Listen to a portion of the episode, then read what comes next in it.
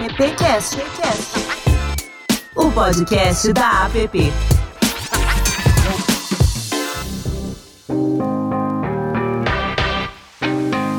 Olá, como vai? Tudo bem aí com você? Bom ter sempre você por aqui acompanhando todos os nossos bate-papos, os nossos convidados, todo mundo que aparece por aqui para falar um, um, pouco sobre a nossa indústria, falar sobre o mercado. É isso aí, eu sou Alexandre Lupe e muito prazer em receber você aqui no AppCast. Essa é a edição número 103, que conta, claro, sempre com a presença dos nossos AppCasters. Eu vou começar com ela, que é, é dona do Condado de Campinas não é nem mais a princesa, ela virou dona, a rainha lá do condado de Campinas. Mari Cruz, você tá bem, Mari? Bom dia, boa tarde, boa noite, boa madrugada. Tô ótima. Um prazer estar aqui com vocês nessa semaninha de feriado, Ale. Pois é. Como diria o Faustão, essa é fera, hein? Ó, Lúcia Faria tá aqui com a gente também. Lúcia, tudo bem? Tudo bom. Muito obrigada pelo convite, gente. Vai ser um, vai ser um papo gostoso. Boa. Douglas Mikeloff, você tá bom, meu amigo? Bom dia, boa tarde, boa noite, boa madrugada, como a Mari disse. Estou bem, graças a Deus. Obrigado, Ale, pelo convite. E agora, todo mundo com perfume, gravata, ajeitando a camisa aí, porque o presida tá na área. Olha o Silvio Soledade aí, ó. Olá, pessoal, que saudade estar aqui com vocês. O que eu fico tranquilo é que está sempre em boas mãos esse appcast aqui, que cada vez que a gente, eu entro no, no, nas plataformas para ouvir, me surpreende com a qualidade do conteúdo que vocês estão produzindo. Fico muito feliz com, de estar aqui novamente com vocês. Bacana, Silvião, bom ter você aqui, sempre bom ter você que começou com a gente aqui, lá nos primórdios do número 1, 2, 3 e por aí foi. Bom, gente, o assunto hoje é mudanças, inovações, e todas essas coisas malucas que o nosso mercado publicitário está sempre em constante mudança, né? Atento aos hábitos dos consumidores ou tentando estar à frente do que o seu cliente espera, surpreendendo eh, e seguindo os conselhos de Henry Ford na conhecida frase: se perguntar às pessoas o que elas querem, elas dirão que querem cavalos mais velozes é preciso estar à frente das necessidades dos clientes. Para separar o que é tendência de modismos passageiros, a gente convidou nesse episódio aqui o Alexandre Zag Lemos, que é editor-chefe do Meio Mensagem, jornalista que coleciona décadas de experiência no segmento e que, por muitas vezes, é o primeiro a saber do que as marcas estão lançando e pensando. Olha, eu vou usar o termo aqui inveja, Ale, mas é, eu vou falar que é uma inveja boa, viu? Como diz lá no interior. Você tá bom, Ale? Bem-vindo, viu? Muito obrigado, Xará Ale Lupe, muito obrigado pelo convite, APP. Uh, oi para todo mundo que está nos ouvindo ou vendo a qualquer momento ao redor do mundo. Fico muito feliz de estar aqui com vocês no AppCast. Obrigado mesmo pelo convite. Acho que vamos ter uma conversa interessante aí nos próximos minutos. Ô Mari, eu posso pedir para a Lúcia começar hoje? Claro, convidada aí de, então, de honra nossa Então hoje. eu vou pedir para ela começar. Lúcia, tá contigo. Ai, que responsa. O Alê, a gente se conhece há muitos anos, né? Você tem, como ele falou, décadas, o Lupe falou décadas, você está há 40 anos no mercado. Então você está testemunha dessa transformação. O que está te chamando mais atenção é, nesse momento, a gente passa por uma indústria numa profunda transformação. E o que, que te impacta mais é, quando você vai pensar numa pauta, quando você vai ver, analisar o mercado, preparar o conteúdo de um evento? O que está te chamando mais atenção nesse momento? Nossa, é tanta mudança acontecendo ao mesmo tempo que é difícil. Na verdade, o mercado de comunicação, marketing, mídia, como a gente convencionou chamar aqui no meio mensagem, ou mercado publicitário, como muita gente fala, sempre foi um mercado muito dinâmico, né? Ele, é, desde que, que surgiu, sempre passou por muitas transformações e por muita evolução. Mas eu arrisco a dizer que as transformações recentes são as transformações que mais impactaram os negócios. Digo é, transformações recentes, mas elas já têm algum tempo, né? Houve uma mudança drástica é, nessa indústria, que foi a digitalização, né? A, a, a, a internet usada de modo massivo, e isso mudou todos os, os players do mercado os veículos, as agências e também muitos anunciantes. Nesse momento, Lúcia, tem muitas transformações que impactam cada um desses atores, né? Se a gente é, tentar analisar assim por alto cada um deles, a indústria, a indústria da mídia está passando por uma grande transformação, puxada pelos streamings, que agora, depois de se popularizarem, estão vivendo é, também um momento de, de, de mudança, não é? é? Com a necessidade de mesclar a publicidade e as assinaturas, não é? é durante muito tempo imaginou-se que o, que, o, que o modelo Netflix pudesse sobreviver por si só, mas a própria Netflix está agora recorrendo à publicidade para ajudar na, no composto da sua da, do, da sua receita. Né? Então, o, o mundo da mídia, seja no, no, vídeo, seja no rádio, seja nas mídias de conteúdo escrito, que hoje são mais digitais, ela vive uma transformação muito grande. O mercado de agências de publicidade, o mercado brasileiro de agências de publicidade, também vive uma mudança bastante significativa. Ah, houve uma diminuição, não é, da, da, do, do, do, do, dinheiro que circulava entre as grandes agências nos últimos tempos. E isso, neste momento, impacta um surgimento de agências independentes bastante interessantes e uma remodelação nas grandes agências para se adaptarem a esses novos tempos. Há também uma mudança específica no caso da mídia, né? que depois a gente pode falar mais aqui durante o programa, que tem a ver com o modelo do mercado brasileiro, que sempre é, colocou a mídia e a criação na mesma agência, mas neste momento, pela primeira vez na história da publicidade brasileira, a gente passa a ter aqui no Brasil agências de mídia instaladas e operando, embora adequadas ao modelo brasileiro, mas é uma novidade.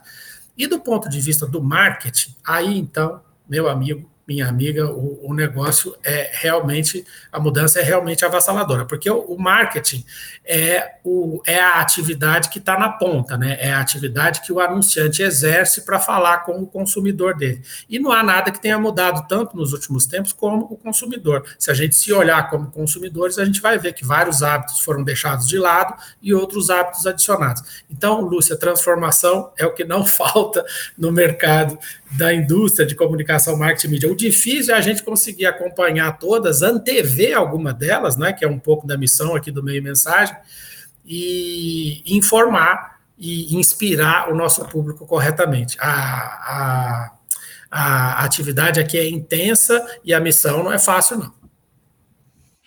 Ô, Ale, hoje aqui tá parecendo Roda Viva, viu? Eu tô me sentindo a Vera Magalhães aqui. Deixa eu ver quem vai falar agora, Mari. Vem pra cá, Mari. Não, mas fica tranquilo que eu não vou gritar com você, Lupe. Não vou. Não, por favor, por favor, hein? Uh, a, Ale, logo no começo da pandemia, eu acho que circulou, chegou até aqui no interior, em Campinas, um textão seu sobre esse desafio de, de, estar nas redações, de ser jornalista, de fazer curadoria de conteúdo com essa quantidade de materiais, de informações que você recebe. E eu queria entender, saber quais os seus critérios, né, para fazer uma boa curadoria de conteúdo, tentar aí dar o que diferente do, do que ninguém deu, né?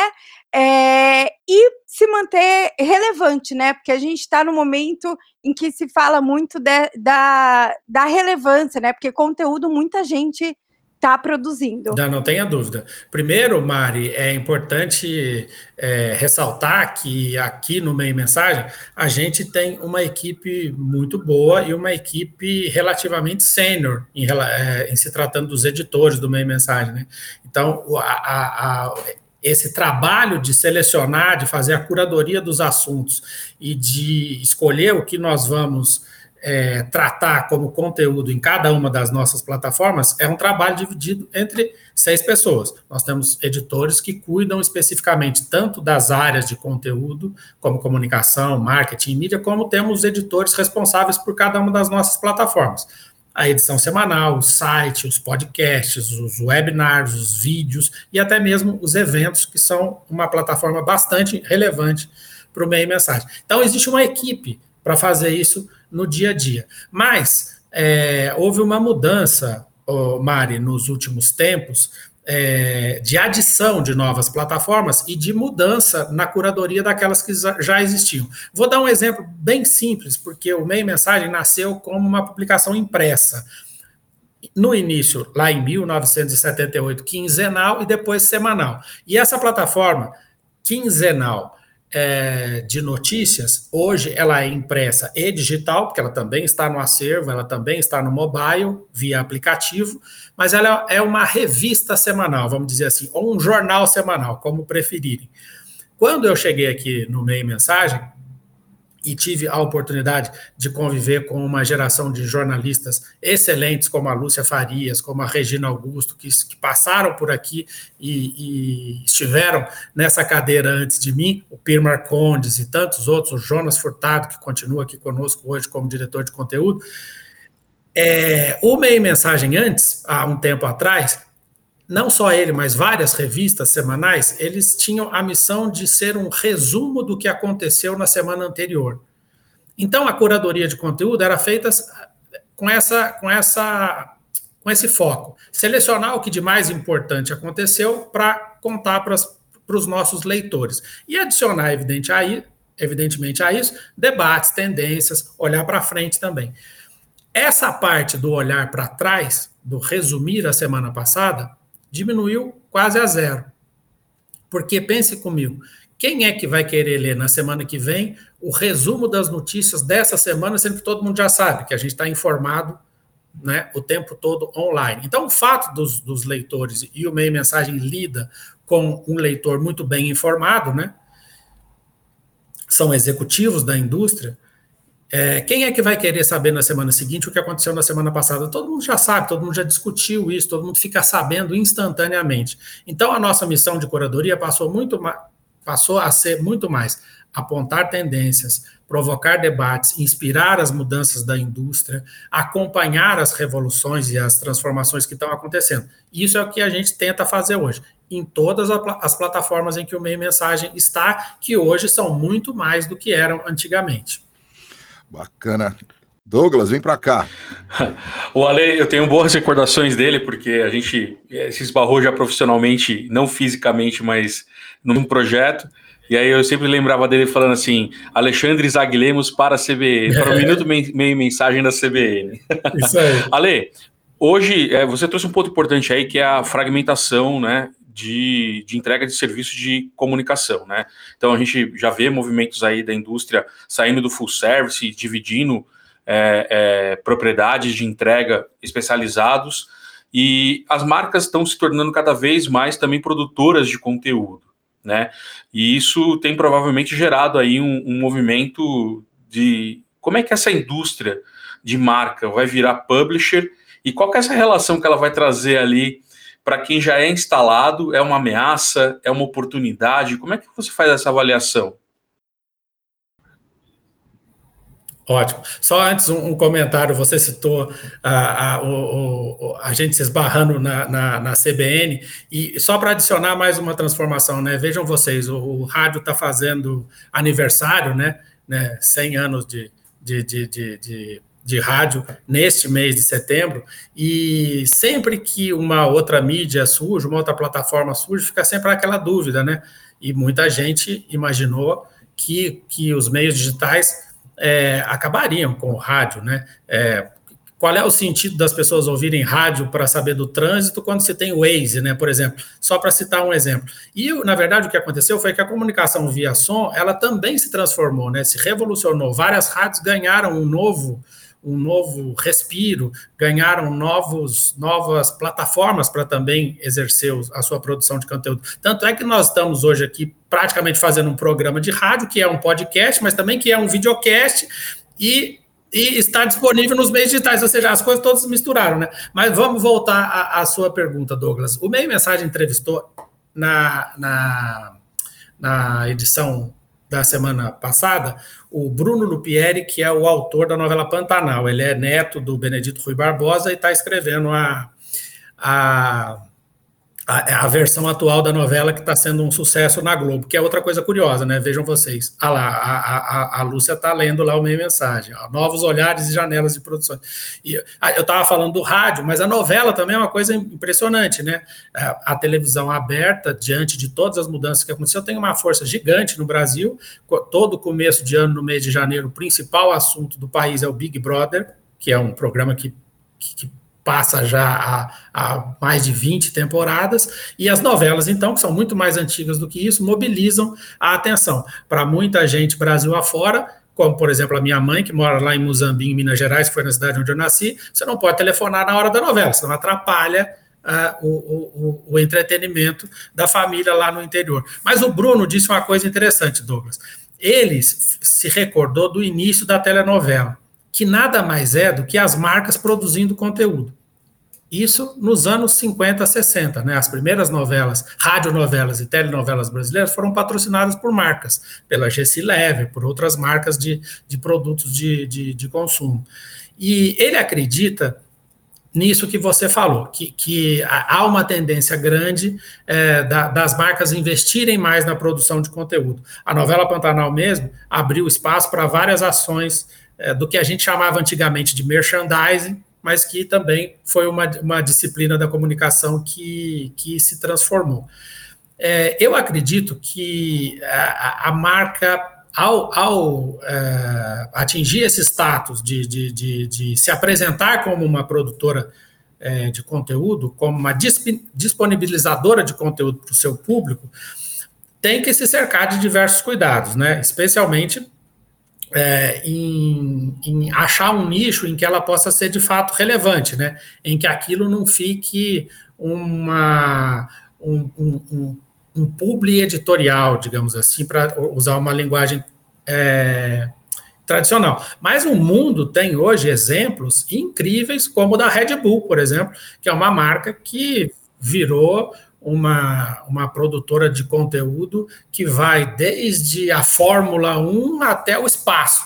Então, é, você, você tem muitos bons exemplos de marca é, investindo na produção de conteúdo. Eu acho que isso é um caminho que deve ter um, um, que deve ser afinado até nos próximos anos. Acho que, que, que, que, algumas marcas vão conseguir atingir esse estágio de entregar um conteúdo que é desejável, que isso que é o, o principal hoje em dia de quem produz conteúdo. Né? Quando a gente está aqui no meio mensagem, diariamente produzindo conteúdo, a gente sempre pensa nisso, né? Assim, a, a pessoa que está do outro lado, o nosso leitor, o nosso telespectador, o nosso ouvinte, ele precisa é, dar relevância para aquilo, assim. Tipo assim, o meu dia não será o mesmo se eu não consumir este conteúdo. Então, para as marcas, eu acho que vale o mesmo princípio. Ale, a gente tem um gerador e consumidor de conteúdo ferrenho aqui, chamado Silvio Soledade, viu? é verdade, é verdade. Eu invisto muito tempo em consumir esse conteúdo, Haja visto que nossa atividade é uma atividade que toda hora está mudando, toda hora tem coisa nova e a gente precisa estar tá sempre à frente, né? E estando à frente de uma entidade como a PP, que nesse ano faz 85 anos, Ale, e é engraçado você falar dos 44 anos da, do Minha Mensagem e a PP se torna interessante porque tudo passou pela PP, né? Nesses 85 anos. Então, dos 85 anos, 44 foi contando com o apoio do Meio Mensagem, né? Por isso que a gente chegou até hoje. Ale, tem uma, uma questão que eu queria colocar aqui para discutir contigo, que uma das principais plataformas da app é diminuir esse abismo que há entre a academia e o mercado profissional. A gente sabe que hoje nós temos dificuldades tremendas de contratar gente para os cargos que a gente está criando que a gente nem sabe necessariamente o que, que esse cargo vai fazer por conta muito mais da tecnologia. Eu vejo, por exemplo, você falar agora de conteúdo, eu converso muito com as produtoras de audiovisual e eu vejo que as produtoras também estão ocupando espaços que antes eram das agências, quando elas come começam a pensar em conteúdos para as marcas, né? E às vezes até substituindo a agência, não do ponto de vista técnico, de, de atingir os alvos preferidos, ou os alvos segmentados, mas do ponto de vista de, de conteúdo, de engajamento. E isso é um grande desafio na educação, porque essa transversalidade não existe na academia. Como é que você vê essa questão da, da educação, hoje, do ensino de comunicação, de propaganda e marketing, design, e com o que o mercado hoje está pedindo? E a gente vai ter mão de obra, o que, que a gente está fazendo, o que, que falta ainda a gente é, levar para a academia, que a gente não está conseguindo ter esse resultado agora no curto prazo? É um ótimo ponto, Silvio. Veja você que coisa curiosa, né? A gente tem muitas é, faculdades e escolas que formam profissionais de comunicação. Muitos profissionais de comunicação são formados anualmente no Brasil. Eu, quando vou a alguma faculdade, participar de algum evento, cobrir algum evento como repórter, ou como convidado, ou como palestrante, é, sempre que eu saio da, da, da, da, da escola, Silvio, eu fico com a, com a seguinte dúvida na cabeça: aonde esse pessoal todo vai trabalhar? Olha quanta gente aqui estudando, né? Será que o mercado vai ser capaz de absorver essas pessoas todas? E curiosamente, na outra ponta, na ponta do mercado, neste momento, neste ano de 2022, quase toda empresa que eu visito, e uma, uma parte importante do meu trabalho é circular pelo mercado, obviamente, quase toda empresa que eu, que eu visito tem vaga aberta. Tem muita, muita gente procurando, é, muita empresa procurando profissionais. E do outro lado, você tem muita mão de obra disponível. Em algum momento, eu acredito que essas duas coisas não estão conversando no mesmo nível, porque talvez o mercado esteja procurando um, um um profissional e, e, e, a, e a, as escolas estejam fornecendo um outro tipo de, de, de, mão de obra. Então, eu acho que é necessário uma aproximação entre as duas coisas, não há dúvida, especialmente porque se a gente pensar nos problemas que a indústria da comunicação tem hoje em dia de maneira geral, é, a gente certamente listaria entre os principais a questão da retenção de talentos. E isso já era um drama antes da pandemia, é? especialmente no tocante às empresas de tecnologia absorvendo muita mão de obra que antes estavam nas agências, nos veículos, nas produtoras. Com a pandemia, então, esse foi um tema que se agravou ainda mais. Por quê? Porque a pandemia mudou muito o, a forma com que todos nós é, encaramos a, a, o, o, mundo do trabalho, não é? Alguns conseguiram entrar numa jornada híbrida, alguns passaram a valorizar mais o tempo é, que se fica com a família, outros passaram a não aceitar mais ficar trabalhando N horas sem parar para cumprir algum objetivo da empresa. Então, a pandemia transformou muito essa questão da retenção de talentos. Isso é um, é um problema central em todas as empresas, tanto é que os, não só os departamentos de recursos humanos, mas muitas empresas hoje investem em áreas de diversidade, em áreas de inclusão, em áreas é, de retenção de talentos. Os, os chefes operacionais, né, chamados, porque a, o mercado sempre pega os cargos em inglês, mas chamados de COO, né, é, os chefes operacionais das agências de publicidade, por exemplo, estão um, um, dos assuntos da agenda diária deles é, é talentos são pessoas, né? Porque o principal ativo de qualquer empresa da indústria da comunicação são as pessoas, né? Os talentos que estão na mídia, os talentos que estão nas agências e os talentos que estão nas áreas de marketing. É claro que as empresas anunciantes têm ali os seus produtos e serviços, né? Mas a área de marketing movimentada por pessoas é uma, uma fatia extremamente importante no composto de apresentar o que é fabricado, o que é produzido para o mercado consumidor. Então, a, a questão dos talentos, e aqui no meio mensagem a gente tinha uma linha de especiais que a gente anteriormente chamava de futuro do trabalho, hoje em dia a gente chama de talento, é um dos, é um dos projetos anuais do meio mensagem, é focado justamente em discutir isso em, em discutir a retenção de talentos e em discutir essa conversa entre os profissionais que são formados e a procura das empresas é, por preencher as vagas com o perfil que elas necessitam. Indo nessa carona, Lê, eu queria.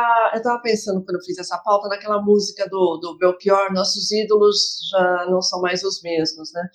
E aí, é, não temos mais aquela geração brilhante de donos de agência e que eram ícones, né? Marcelo Serpa, Washington Oliveto, Fábio, tantos outros.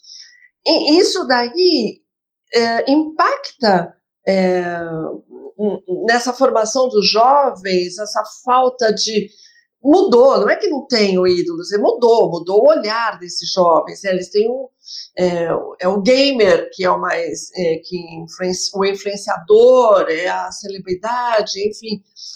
Como é que, como é que se fala com os jovens nesse mundo tão instantâneo, tão volátil, né? Como é que se como é que se, como é que se coloca ele num, olhar com o ídolo, com aquele que ele almeja ser? Como é que como é que é esse futuro desse jovem? Eu acho que a, que a sua observação é muito boa. De fato, aconteceu isso, né?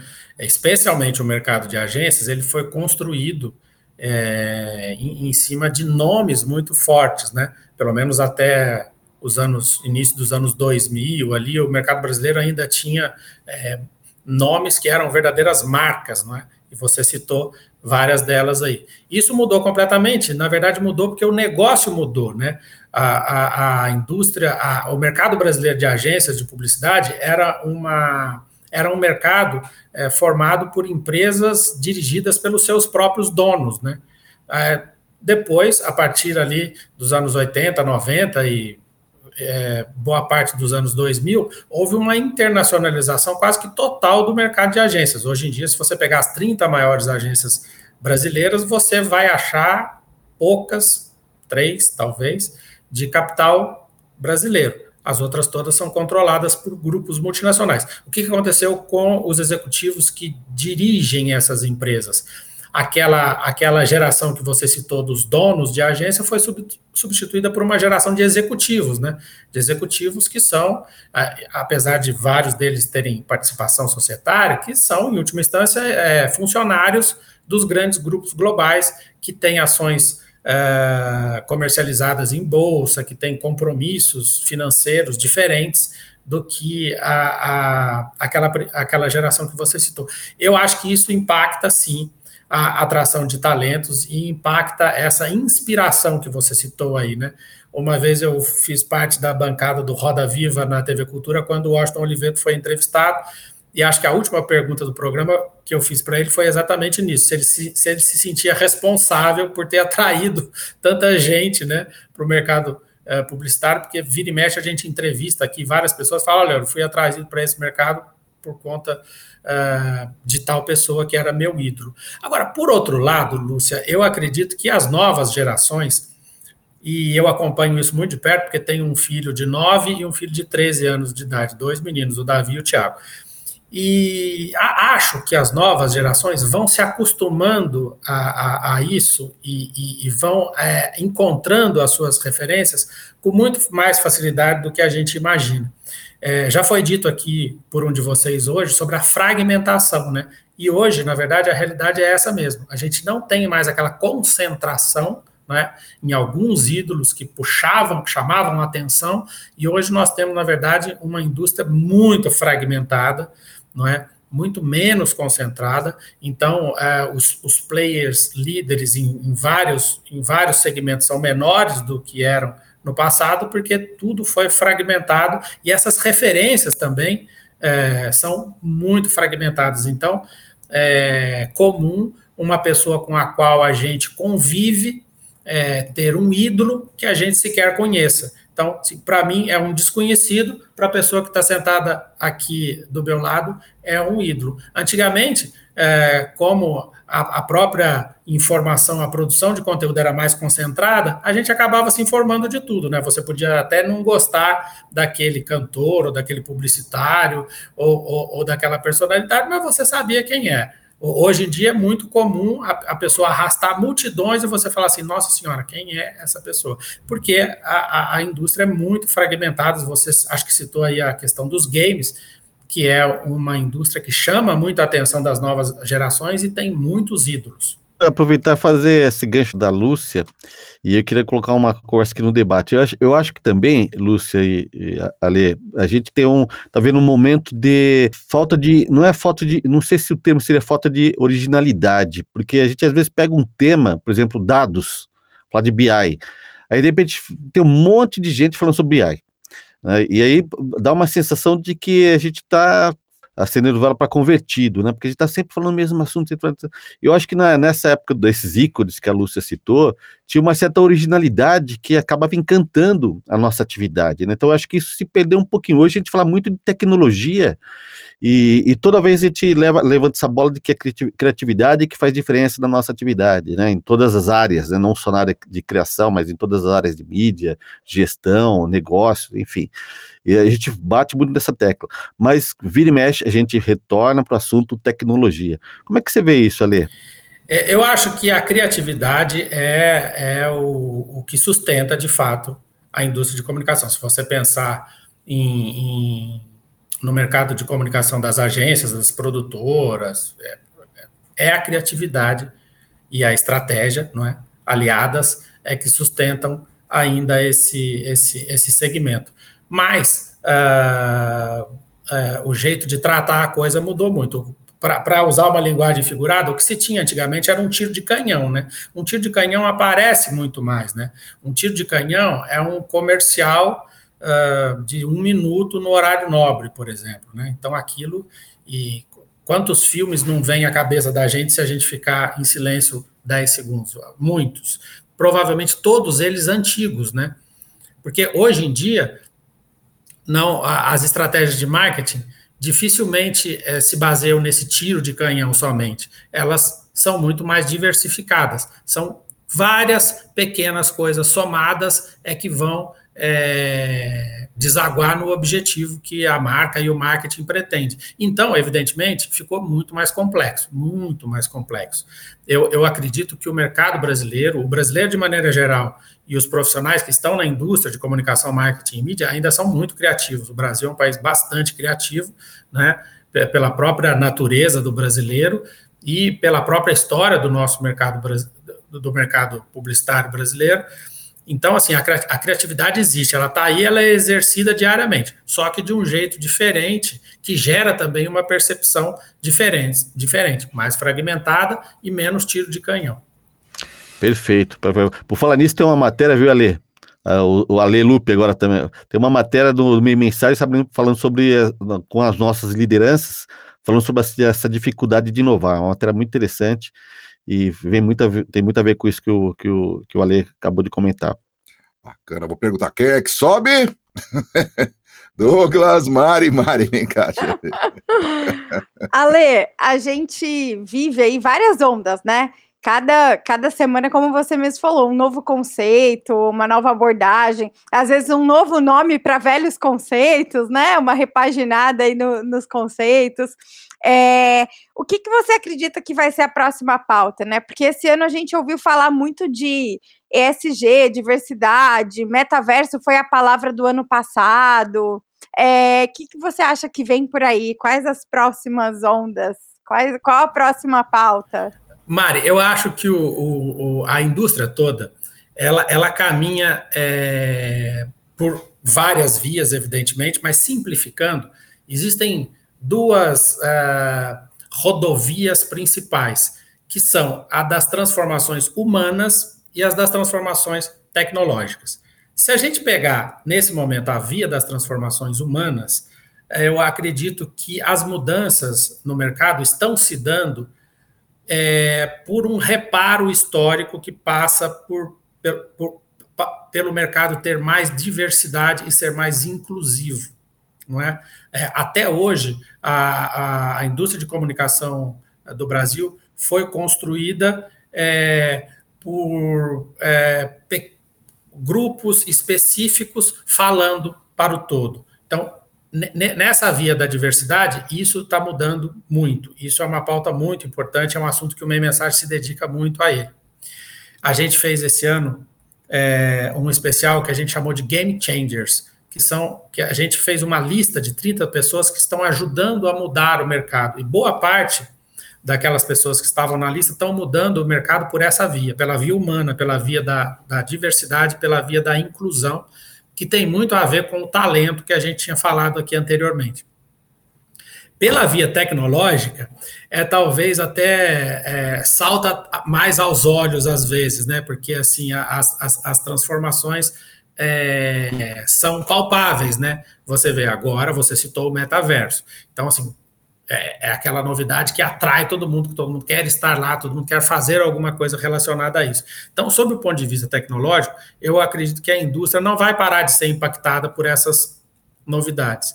É, o, o, o que vai, de fato, é, deixar de ser tendência e se mostrar uma, uma, uma prática é, massiva, a gente vai vendo com o tempo, né?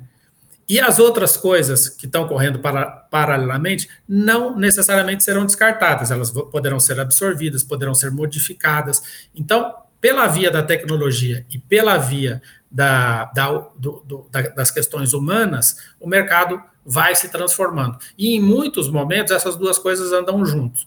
E aí são, são momentos em que as empresas conseguem, as empresas que conseguem fazer essas essas duas conexões são aquelas que acabam se destacando mais em muitos mercados.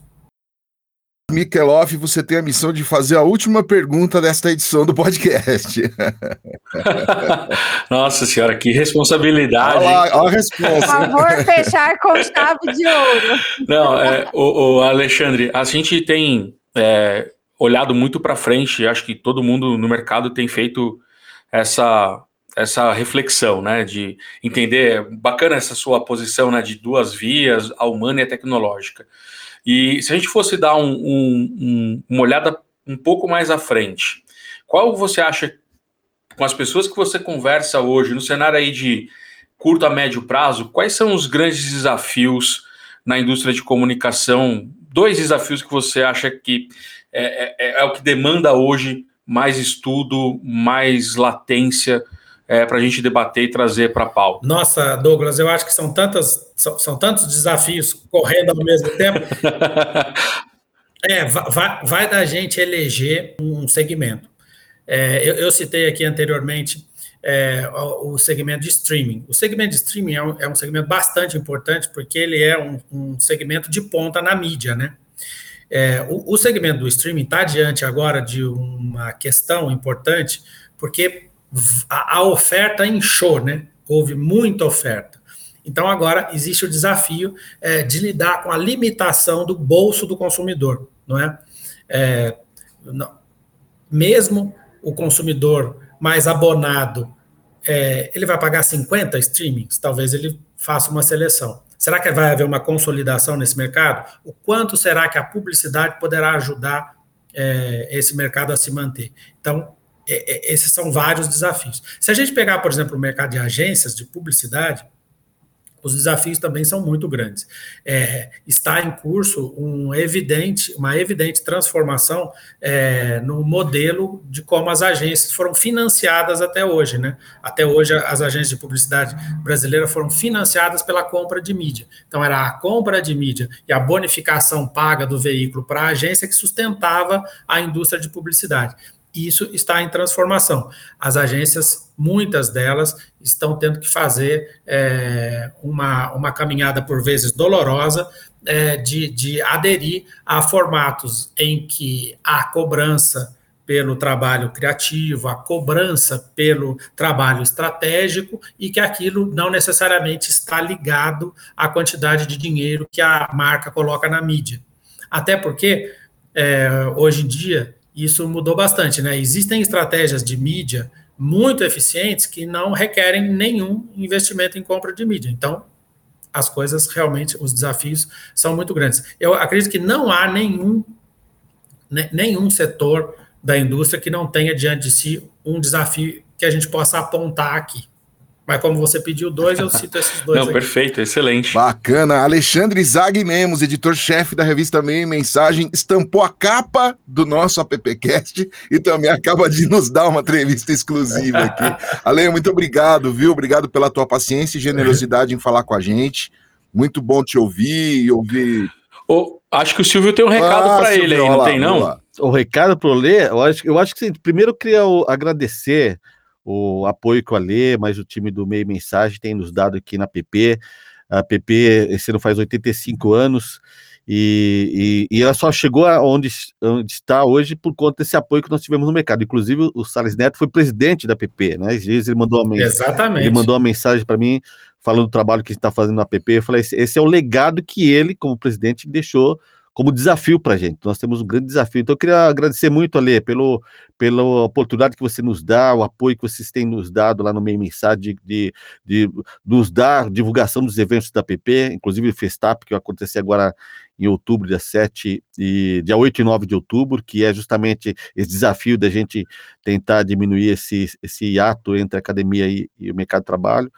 E, e, acho que esse é o, o, grande legado que nós temos na PP, com apoio do mercado, com apoio do, da mídia é, especializada que tem os, nos assessorado, cobrido, cobri, tem, tem, coberto nossas atividades, nossas iniciativas, e sempre com muita competência, com muita consistência, e isso nos dá esse apoio nessa estrada que a gente está construindo. Muito obrigado, Ali. Eu, eu que agradeço o convite de vocês, agradeço o espaço aqui, e aqui no Meia Mensagem nós estamos com essa missão mesmo. A, a missão, até o Meia Mensagem tem um slogan novo que é muito isso. Assim, a, a nossa missão é conectar, inspirar, é, é por esse caminho. E, então, para fazer isso, a gente precisa, evidentemente, de todos os players, de todos os atores que estão no mercado. Bacana. Antes da gente terminar, eu queria só fazer uma denúncia aqui, Silvio, Mari, Lúcia e Douglas. A gente tem um diretor aqui na app, Ale, ao Adão Casares. Eu só queria denunciar é. que ele rouba furtivamente ele rouba semanalmente a revista Meia Mensagem do Chico Preto. Eu só queria deixar registrado aqui, tá bom? gente, muito obrigado, um beijo para todos. A gente se fala na próxima edição do AppCast. Ale, obrigado. Tchau, Silvio. Tchau, pessoal. Valeu. Até a próxima. Beijo. Um abraço. Tchau, tchau gente. Obrigado. Tchau. AppCast. O podcast da App.